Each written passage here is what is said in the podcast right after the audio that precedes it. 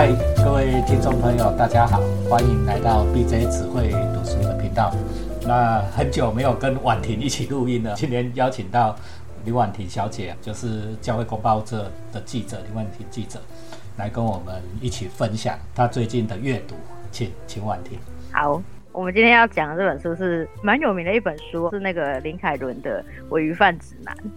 老师有听过这本吗？美食番。但是我要先讲一件事情，就是我要先保，就是其实我不吃海鲜的人，我是不吃海鲜。但是我知道老师有在钓鱼，所以我其实等一下也很想听听老师来分享你钓鱼的故事，这样，因为毕竟我对这个海洋不是那么的熟悉，这样。尾鱼哈，我把钓钓哦，来。好。那这一本书呢，先讲一下作者。作者他本身的背景就蛮有趣，他其实是一个呃很年轻的一个就是作家。那 这个林海伦，他其实他本身是家，他就是一个鱼贩这样子。那而且是有点像三代鱼贩这样子，他的阿公跟他爸爸跟他都是鱼贩，但是他其实学历读得还蛮高的。那他就是他就是有。他后来就是因为一定的经济的一些因素才跑去卖鱼这样。那不过他他在写这本书的时候就很有趣，就是他会写的很真实，就是。而且他直接就去点出这个社会对这个可能卖鱼这件事情的这种比较觉得就是这是个次次等的工作的这个呃呃可能他面临到的这个这个呃境是这样，就他遇到的客人都会可能会觉得说哦读那么高为什么要卖鱼，或者是说哎以后你跟小孩讲说你以后要认真读书才不会像他一样在卖鱼这样，是可能这种这种卖鱼它是跟这个不，它就某方来讲它有一定程度的一个脏乱，因为你要跟人的食物或呃。上有的海海鲜的那个腥味，所以可能对对像我们这种一般的呃没有那么长进这个这个领域的人来讲，它就是一个感觉就是一个很混乱的 mess 的一个工作，这样，因为下意识觉得它很刺激。那他这个作者他展现出来这个对比，我觉得是这本书的一个看点，就是他在卖鱼这过程中，他其实有很犀利的人性的一些观察，但是。可能大家都觉得他这个卖鱼的是一个次等工作，没什么文化的人才能来做的。但是他其实透过一个很犀利的一个文化人性的观察，写在这本书里面，所以我觉得这是一个很很应该是一个看点，很有趣的看点。这个作者他自己这种很复杂的的的生命历程，让他能够写出这样的一个书籍，这样。对这本书，我记得去年非常的红，大概也是去年春天左右出的书，去年很红。他他的伪鱼伪哈就是伪造的伪啦，就是假鱼贩这的意思啦。假鱼贩子啊，名名词是这样子。哦，这林凯伦哈，三大文学奖都拿过了吧？我们国内就三个大型的文学奖嘛，哦，《阿南时报》跟《联合报》的文学奖嘛，哈，或两个还是两个什么的。所以去年刚上市的时候还蛮红的。哦，我们来帮我们介绍一下，他到底讲些什么？哎，这应该是很有。吸引力啦，哈，说，但但听到这个“鱼贩”这个字，对我们一般的都市中产阶级来讲，就就充满了异国情调。对，这样这样讲真的太太那个。好，首先呢，这本书我想说，先从架构来讲，它其实是分三个 part。那它其实，嗯，有那个回回馈的声音，好。OK，那他三个部分，那他第一个部分其实呃叫做身为鱼贩，他这个是在讲他在海海港边当那种就是那种鱼鱼摊卖鱼摊的这个过程，会接触到比较多，就是可能就是跟他一样就是鱼那些人，那他是那种这些都是可能第一线在处理海鲜的，然后他可能个性上的可能比较直的啊，或者是说在。我这样讲很好笑，但是 有点点嗯，政治可能不这么正。这就是一张嘴巴很会讲，可能 一个次等的东西也可以给你讲的很高级的那种，就是这一种市井市井或者是那种那种他他的生存在生存上面很有技巧的的人的一些故事这样子。那第二 part 的话，他是在讲进入那个呃，是就是一些海鲜的餐厅，他们要特别要进货，要进一些好的鱼货。他就是当负责去调货的这个鱼，也是一种鱼贩，但是只是他接触的人从海港的那些人变成了就是餐厅的人这样子。是。那第三 part 的话，他啊，第三 part 的话，他就是在讲他自己的，就是这就是又回自己的生命故事，就是他可能对他的父亲啊，对他的呃母等等，就是对一些，还有对他的呃前的女朋友、现在的老婆 的一些一些回忆这样。所以我觉得我自己，因为我自己对对那个海鲜没真的没那么了解，所以前面前面的 part 三 part 会比较有深刻的印象这样。啊，不过我们还是可以来各个聊一下，说可能这一些不同的 part 里面有一些比较有趣的章节。我们讲有趣的部分呢，我们还是 把阅读的工作留给听众们自己去读书。好，后来成功触笔耶，来。好，那注意的，我想说就先讲，一定要讲一下第一章，就是鱼贩这一篇。那他这个其实。第一篇，这是第一 part 的第一篇，这是他定调的这一本书。那这本书它其实很重要一点，就是他是他是鱼贩。那为什么他会变鱼贩？其实这是有个脉络。其实他阿公是鱼贩，但是他爸爸跟妈妈以前是做经商的，开手摇饮料店的。所以早期台湾可能很很夯这个，现在也很夯了。哦，早期开那个超赚钱的。阿姆哥因爸爸也赌博啊，六合彩，哎，这个也很夯，怎么会这样？夯夯夯的都要跟到这样。那是三十几年前哦，就台湾的全民运动，大家都在抢白。阿 爸爸还有讲说，以前他们就会有去那个买，就是很疯，真的很疯，很疯这个东西。哦，讲都是讲不完，然后也 bỏ 掉，就是变成赌到赌到最后，就是老婆也离开他，然后就是可能经商都失败这样，最后就是啊不得，也不是不得已，就是直接从。无法去经商，没有那个资本了嘛，就回去卖鱼，跟着，哎，爸爸就跟着阿公卖这样子。那所以，哎，主角主角他以前以前那个以前都会在我们以前都会觉得说想。就是如果我们的长辈是做比较比较劳动力付出的那种工作，通常都会跟自己的小孩说要好好读书，以后不要像我这样，对不对？可是他的 他的父母，他应该说他的父亲，他们就是反而是那种哈，啊，你书不用买，以后跟我一起卖鱼就好。我觉得是一个在教养上很大的一个呃差，就是我们通常对，如果我们这一代的比较辛苦，我们会希望自己的子女不要跟我们一样走上这条路，但是。但是他的他的祖父跟父亲却却是觉得说哦，你不用读那么高，你们你未来跟我们一样一起卖鱼就好。我觉得这个这个家庭的教育的氛围是很不太一样的。这样，呃，其实这个也很合理啊。像像我现在是在教书，教书的工作都辛苦了，不辛苦？对，辛苦的方面不一样啊。有人是喜欢啊一些体力劳动，流流汗哈，对不对哈？啊，有的人是动脑筋也很辛苦，哎，这辛苦的方面不一样而已。因为我也会钓鱼，要干什么？而且我 干嘛这样整天在这里烧脑，对不对？我去做别的事情，我一样可以养家活口啊！我干嘛？所以其实职业无贵贱的道理是我我是一直很福音这个道理的。但是尾鱼贩的这个林凯伦作者，他就描述了一个从底层的劳劳力辛苦的工作的家庭一代一代的传承，他的教养的方式。来，嗯，好。我觉得老师刚刚讲很好哎，其实我觉得到一个一个程度的人，他会觉得经济就是生存这件事情比较重要。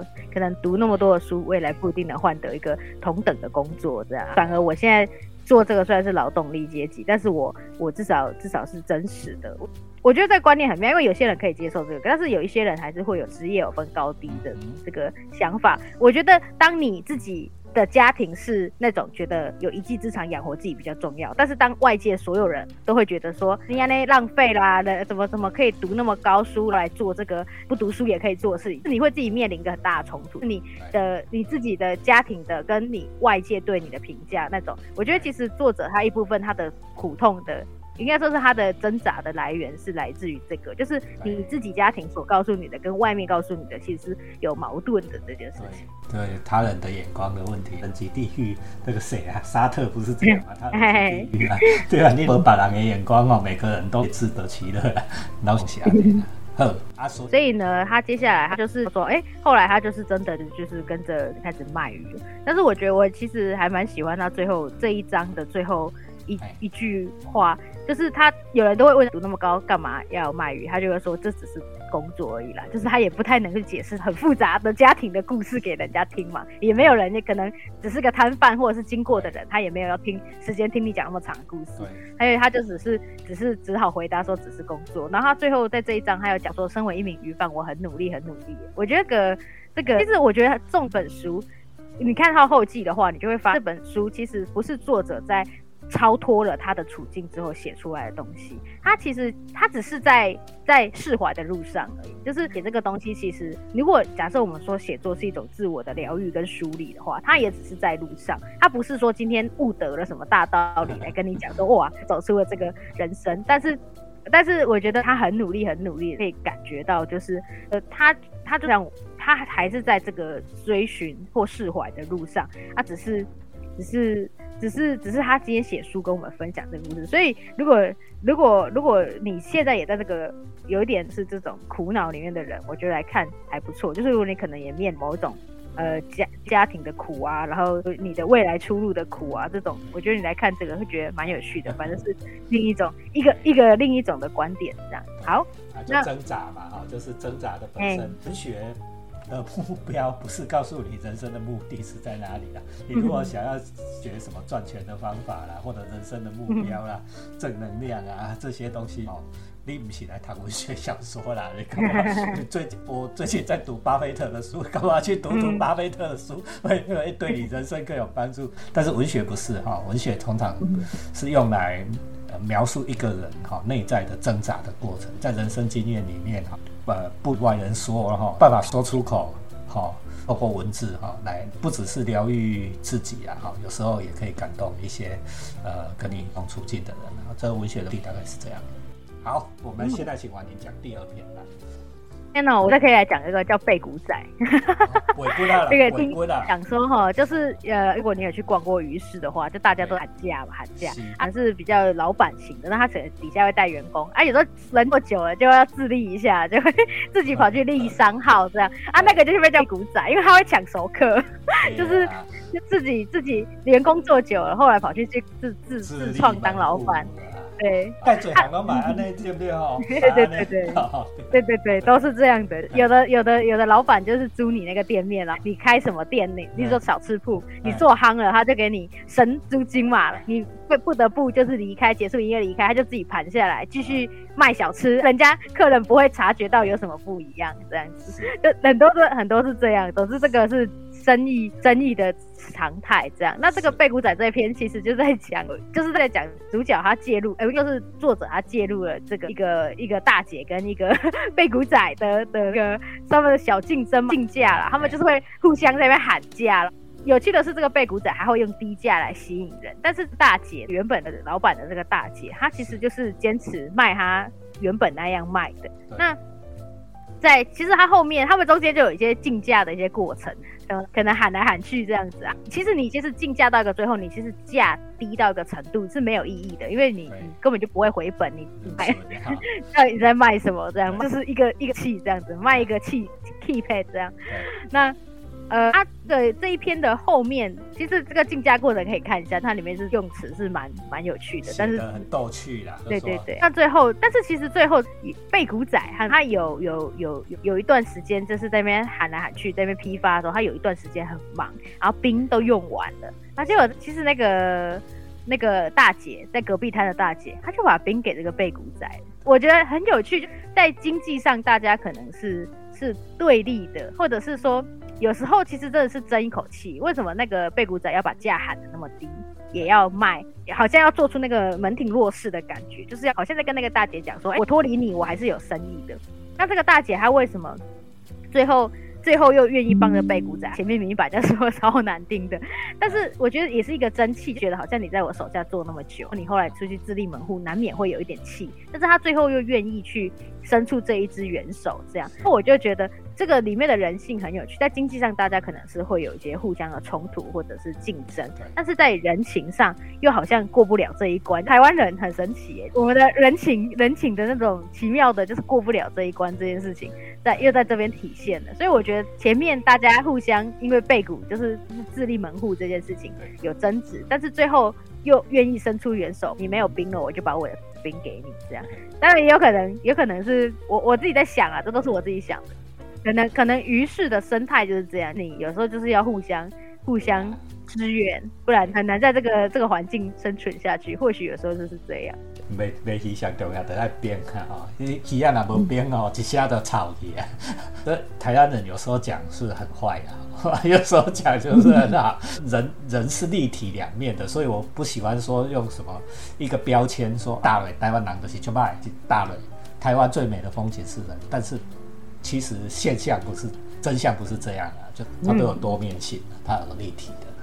呵，我剩下一点点时间，我们讲最后。哎，那么。好，我们讲最后一个故事，是我最喜欢的是冰箱哦。他这个冰箱很棒哦。他这篇我真的是不是之前有那个考试题目是什么？我有个冰箱是是吗？我跟你讲，如果你写像作者这样写，我嗯，你会上新闻哦，好到上新闻，然后满级分，出版社都要找你。我真的觉得那篇冰箱写的非常好，我诚诚挚推荐大家好不好买这本书看冰箱，哎，什么东西？好，那。这一篇他其实在讲主，因为主我们前面有讲过，主角跟他父亲的关系是非常奇妙的。他爸爸其实赌博，然后家里的状况很差，也导致主角今天如今选择选择走上这个鱼贩的路，就很蛮很大的部分来讲，都是他爸爸的各种到今天这个结果。那他爸爸也是一个，其实是一个很依赖家里的人，他是那种很依赖家庭支持的人。那例如说主角，主角他他他用冰箱这个，他就是一开始是在讲说就是土鸡这件事情，那长辈都会把食物一直塞塞往冰箱里面，然后塞得满满的要搬家，所以他在清这个冰箱的时候，他就是在回顾这一件事情。他把冰箱塞得满满的，然后长辈拿食物出来在那边热的时候，就哎感觉其实食物是有那个腐败的，的。那可是长辈都会觉得，哎你放进冰箱东西怎么会坏？冰箱冰东西不会坏，就是他们会有这种观念。那主角他就觉得像感情，就像一个家塞满了亲情的一些。